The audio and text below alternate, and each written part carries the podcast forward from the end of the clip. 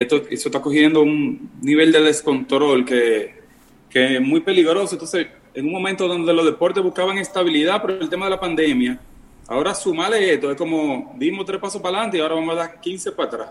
O sea, desde el punto de vista comercial eh, y de imagen, eh, un momento fatal para el deporte, pero eh, ese problema socialmente es tan grande y tan delicado que que los mismos atletas dicen esto es más grande que el deporte. Si hay que parar el deporte, se para, porque estamos viviendo un momento histórico a nivel social demasiado importante y relevante. Miren, chicos, eh, me, escribe Abelino Cuadra que por razones de trabajo eh, no podrá acompañarnos en el canal de YouTube. Ustedes saben que él está en esta inauguración de, esta. Esto no es fácil, Raúl. no, no. Esta inauguración. Yo me lo encontré raro que tú lo metiste al medio así.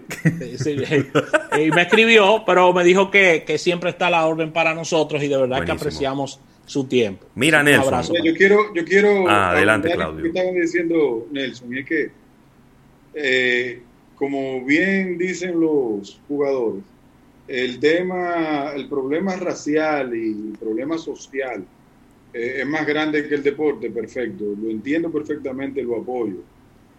Pero yo creo que, como dijo Ravelo ahorita, creo que fue Ravelo que decía, es un tema de time. Sí, hombre.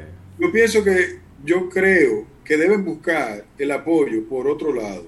Sí. estás castigando a toda una fanaticada mundial y estás, evidentemente, estás tomando un peso específico en el tema de la posición que asumes, pero en una opinión muy personal, creo que el hecho de que una figura como Lebron, que es todo una superestrella, un ídolo, es, es el Dios como lo que lo, queramos ver. El hecho de que él ponga su posición públicamente no, no debe llegar en este momento, señores, a poner un más problema a una industria que yo lo estoy diciendo como un disco rayado. Es la industria que ha sacado la cara, la industria deportiva, es la industria que ha sacado la cara por el mundo, por el entretenimiento del mundo. Claudio, con otras palabras, con otras palabras, en el día de ayer, y estuve muy de acuerdo, ya que estaba escuchando el programa, parte de lo que acaba de decir Nelson, parte de lo que tú estás diciendo, pero con otras palabras la dijo Odalí Santiago en la voz del fanático él como fanático, cuando, y yo como fanático, cuando me pongo a ver un partido, y Claudio Irujo y Nelson González, cuando se ponen a, a ver un, partido, no están buscando eh, eh, ver protestas políticas en, este, en estos partidos, no están buscando eh, ver que se arrodillan, ver que, que queman una bandera, o sea, es todo lo contrario, tú estás buscando alejarte de esos temas. Un escape un escape para esos temas con toda esta situación, Claudio, que estamos viviendo de pandemia y de situaciones. Entonces, tú vas a ese supuesto escape, que es excelente la palabra que dice Nelson, entonces te vas a encontrar con el mismo escenario de protestas, de que, de que mataron a fulano, de que me puso un, un polochel al revés, de que me puso una gorra al revés porque a fulano le dieron dos pecosados o, pero me voy a pero inclusive y hasta te lo permito pero que me que me claro. no e, exactamente. Lo mismo iba a decir Claudio y disculpa y qué bueno que, que, que en eso estamos de acuerdo. Si tú quieres ponerte una cinta negra en el brazo póntela. Si tú quieres arrodillarte cuando toquen el himno arrodíllate. Pero yo vine a ver un juego de pelota. Claro. Yo creo que están perdiendo la perspectiva. Porque suspendiendo un juego o suspendiendo una serie, lo que están haciendo es sencillamente dejándole a la gente que se entere por la noticia. En vez de eso, Naomi Osaka, que es hija de japonés y haitiano, por eso ella se siente de color, y de hecho, ella su, su, su, piel es de color oscuro. Claro. Ella lo que debió haber hecho fue ponerse una cinta negra o, o llevar una toalla que dijera eh, Black Lives Matter y ponerla en, en, el lugar donde ella se sienta para que lo enfoque en la cámara cada vez que ella se siente. Y los comentaristas hablen de eso. Pero en el mismo momento que tú dijiste, yo no voy a jugar hoy, ¿dónde está la protesta? Le hiciste un daño al deporte. Le, hiciste un daño a ese torneo que dejaste de participar. Le hiciste un daño a tu equipo. En el caso de la MLB y de la NBA, le está haciendo un daño a tu equipo. Independientemente de que la liga esté de acuerdo o no, le está haciendo un daño a tu equipo. Y le está, estás afectando a la industria.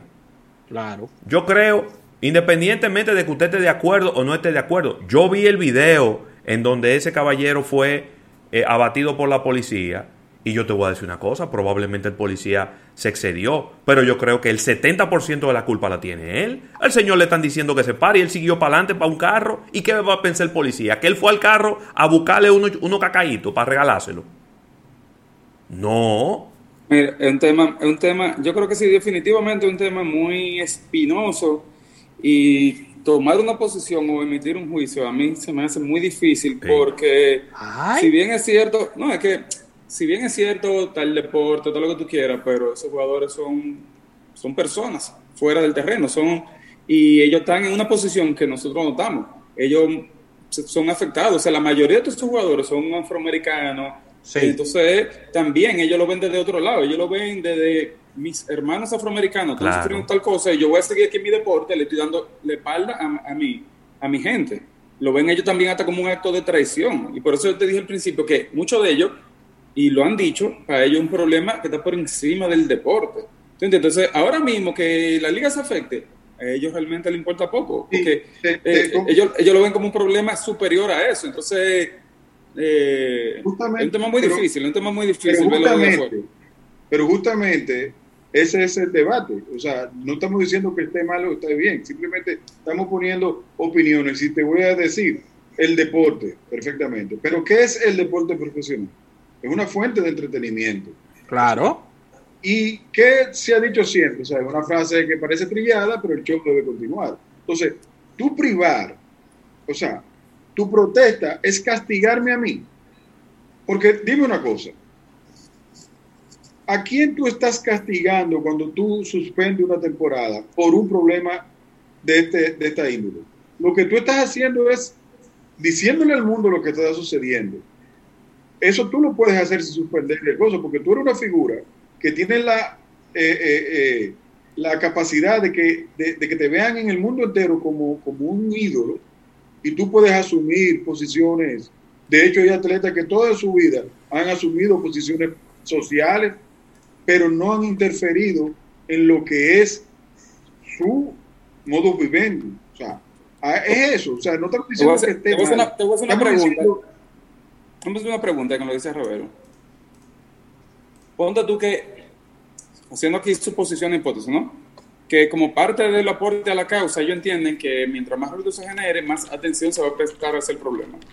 Si todos los jugadores se ponen un lacito negro, o todos los jugadores dicen yo no voy a jugar y se suspende la liga, a nivel global, ¿de cuál de las dos formas tú crees que se va a hablar más del tema?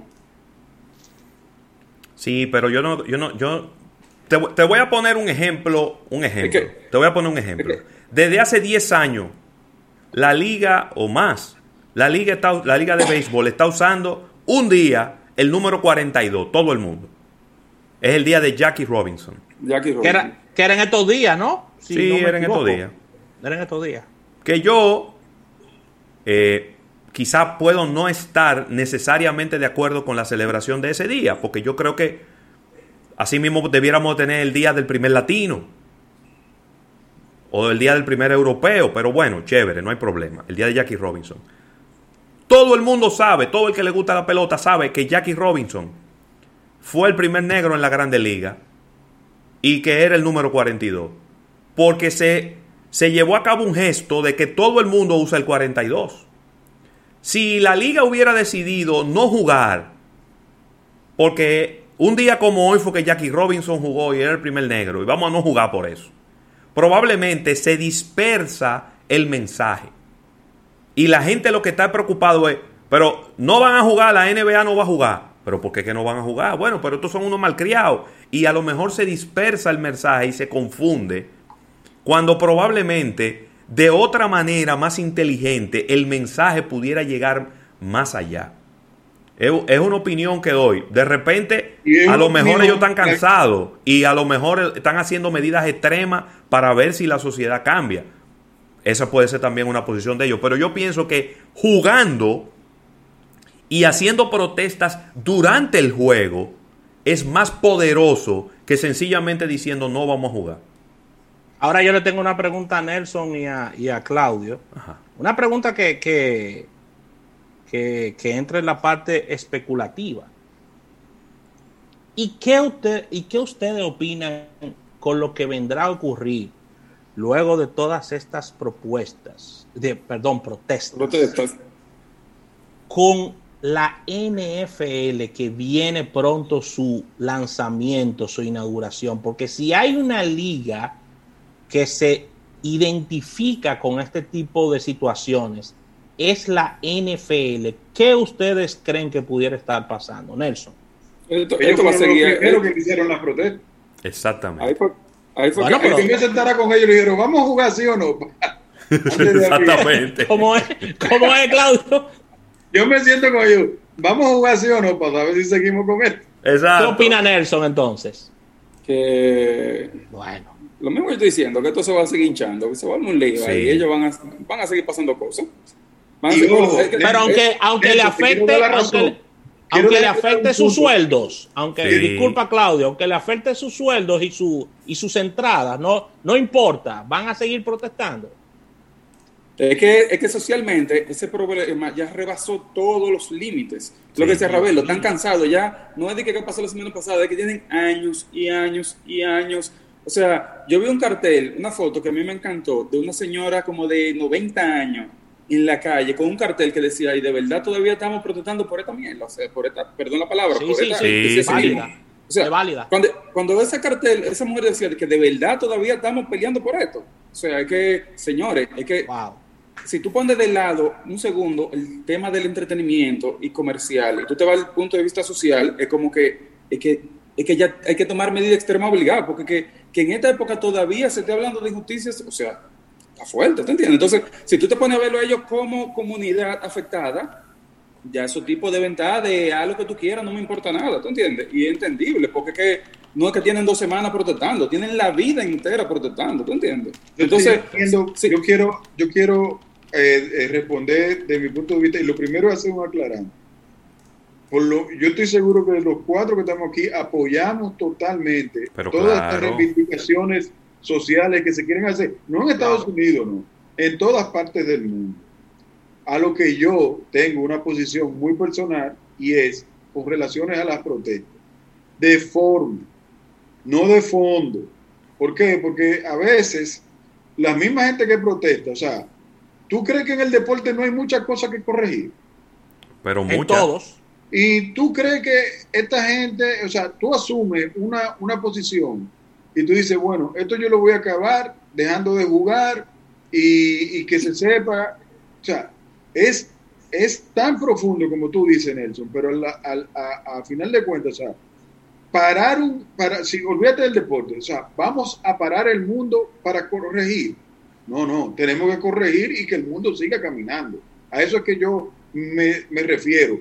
Yo soy una persona de una naturaleza muy pragmática y yo, hay, todo, todo el mundo eh, tiene sus luchas individuales. Todos nosotros en un momento dado hemos estado en una situación de, de dificultad, inclusive de, de poca protección desde el punto de vista de lo que te tocó vivir en un momento dado, ya sea en tu trabajo, ya sea en tu formación, y tú por eso dices, ah, bueno, pues entonces yo no voy a, a, seguir para adelante porque esto no es justo para mí. Al contrario, la posición debe ser, yo voy a echar el pleito haciendo lo que tengo que hacer y buscar la manera de que eso se corrija. Eso es pragmatismo. ¿eh? Lo otro es decir, lo otro es decir, no, no, no, no, yo no voy a entrar, yo estoy en el, yo conseguí este trabajo, pero este trabajo a mí no me cuadra y yo lo que voy a hacer es que voy a hacer una huelga de, de brazo tumbado. No, así no, así no lo vas a lograr. Mira, es una forma de yo ver las protestas. Ahora, sí entiendo que todo esto se ventile y la gente se entere y que de una vez por todas se tomen las medidas del lugar para que este tipo de cosas no sucedan. De acuerdo con Ahora, el, el, el parar cualquier actividad eso es como cuando a ti te tocan una carretera y te paran el tránsito y paran una economía y tú dices, no, porque no estamos de acuerdo porque aquí no han puesto una escuela. Bueno, perdóname. No, eso yo no lo puedo ver eh, eh, saludable. Lo respeto, lo tengo que respetar. Yo sería incapaz de decir que la posición que están asumiendo esos atletas de manera responsable eh, no es buena. O sea, yo sé que tiene la mejor intención y ninguno de nosotros que estamos aquí sabemos el dolor tan grande que puede estar sintiendo una comunidad en el caso de ellos, porque estamos hablando de protestas efectivamente en, un territorio que no es el nuestro, pero aquí la tenemos, o sea, aquí tenemos cosas que sabemos lo que significa y la problemática que significa, pero al final lo único que yo quiero concluir en mi posición es que cerrando la gaveta no, no, no vamos a encontrar la llave. O sea, la llave hay que sacarla y seguirse adelante y decir, no estoy de acuerdo con esto. Y lo voy a luchar y voy a cambiar. Cuando tú te metes en un gremio, no es necesariamente por pertenecer, es porque si tú ves que hay cosas malas en algo, tú debes meterte en ese gremio y ser parte de la solución. Sentarte en la acera del frente y decir, esto yo no estoy de acuerdo y me quedé aquí y no y simplemente no voy a aceptar ningún tipo de directriz de ese gremio, no es una posición inteligente. Bueno, y ya, ya moviéndonos quizás a otros deportes y hablando de temas muy positivos, algo que, pondrá una sonrisa a, Claudio, al mismo Nelson y a Ravelo, es que estoy viendo muy bien y estoy viendo un desarrollo muy positivo de lo que ha venido ocurriendo con el golf. Estoy viendo una dinámica bastante buena, ¿no? Ustedes quizás puedan edificarnos mejor. Estoy viendo los torneos, estoy viendo. Eh, completamente, el, completamente. El golf es de, las ligas que mejor se ha manejado dentro de la pandemia, después que volvieron, después del retorno. Ahora mismo se, se están jugando los playoffs. Eh, están jugando ahora mismo el, el, BMW, que ya es el, último torneo de los playoffs donde están solo los 40 mejores del mundo. Ya después de este solo viene el, el Tour Championship, que es el Coca-Cola, que es el último torneo donde se define el campeón de la FedEx Cup. O sea, ya estamos a la vuelta final de, de finalizar esta temporada de, del PGA. Y bueno, ¿y, el tenis, ¿y el tenis reinició, Rafa? El tenis Yo pensaba que te iba a hablar de eso. Están jugando el Western and Southern, que es el torneo de Cincinnati. No se está jugando en Cincinnati, te está jugando en Nueva York, en las mismas canchas del US Open, del, del Billie Jean King, este complejo, y ahí mismo se va a estar jugando de a partir del a partir del lunes, ¿no? Es una etapa, es una etapa de adaptación porque la misma, la misma dinámica del tenis, que es un deporte que la mayor cantidad de transmisiones son de manera individual, es decir, casi no se transmite en juego de dobles, sino sencillamente es un one-to-one. Las que he podido ver de este Cincinnati Open son, han sido muy aburridas por la, falta de, por la falta de público y también porque en el tenis se da algo, Nelson. Oye, ¿qué es lo que pasa con el tenis? A diferencia del béisbol, te voy a poner un ejemplo. El béisbol, y ustedes lo saben perfectamente bien, tenemos narradores latinos y norteamericanos regularmente. Son de esta, son estos, estos dos tipos de narradores que hay, que le dan mucha chispa al partido, mucha chispa al partido. En el tenis no pasa esto.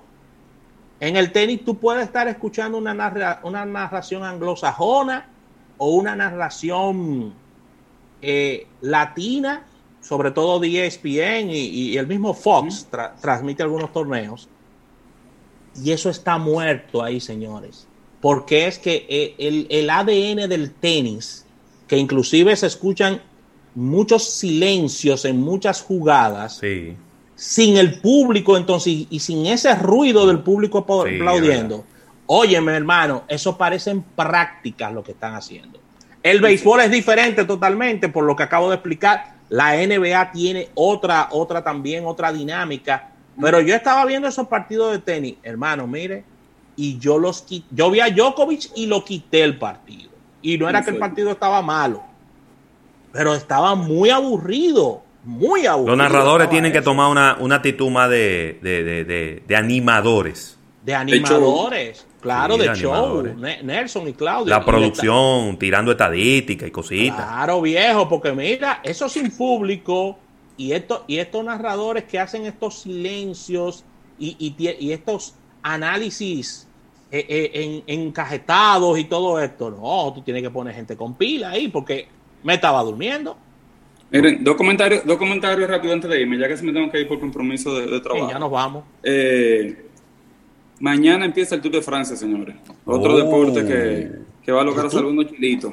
Eh, mañana, empieza, mañana empieza el Tour de Francia, eh, el evento ciclístico más importante del mundo. Eh, habían tenido que aplazarlo por el tema de la pandemia, pero ya mañana, sábado 29, arranca. Y lo último, una noticia triste, que vimos ayer muchos comentarios en las redes, el tema de la muerte de Adriano Abreu. Sí, sí. El oso. El oso. un ícono del automovilismo. un ícono del automovilismo dominicano. Ya lo sabe que llenó toda una época en esa gran rivalidad junto a Luis Rafael Méndez. Eh, todos crecimos viendo esa gran rivalidad en la cumbre. Fueron había una trilogía, había una trilogía que era Tony Caraguata, Adriano y Luis Méndez, y eso era eh, un toque de queda. De morir. un clásico. Así mismo. Muy lamentable esto, de verdad que sí. Así que Nelson, Claudio, agradecer eh, como siempre, este extra que ponen en, la sección por Alma. La ñapa. La, ñapa de almuerzo de negocios. Desearles un excelente fin de semana.